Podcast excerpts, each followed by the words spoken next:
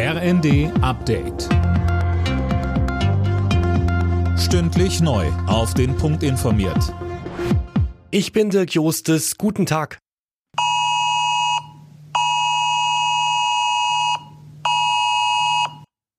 Bei wem das Handy um 11 Uhr auch so einen dezenten Ton von sich gegeben hat, bei dem hat der Warntag funktioniert. Bundesweit gingen Sirenen los, wurden Testwarnmeldungen über öffentliche Anzeigetafeln verbreitet oder eben über Handys verschickt.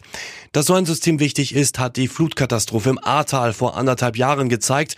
Damals wurden die Menschen zu spät oder gar nicht vor dem Hochwasser gewarnt. Vor zwei Jahren gab es schon mal einen bundesweiten Warntag. Damals gab es eine Reihe von Problemen. Auch da haben die Warnungen viele Menschen nicht erreicht.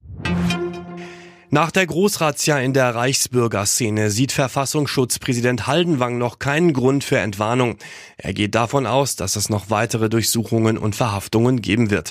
Auch bei Polizei und Bundeswehr muss es in seinen Augen Konsequenzen geben, so Haldenwang im ersten. Zunächst wäre es sinnvoll, wenn alle Personen, die in die Sicherheitsbehörden aufgenommen werden wollen, einem Sicherheitscheck zuvor unterzogen werden. Dann bedarf es intensiver Fortbildungsmaßnahmen. Wie geht man mit Fällen von Rechtsextremismus in den eigenen eigenen Reihen um. Und allein der Umstand, dass wir jetzt innerhalb der letzten zwei Jahre doch ein deutlich klareres Bild zeichnen konnten, zeigt, dass der absolute Wille da ist, so etwas in den eigenen Reihen zu verhindern.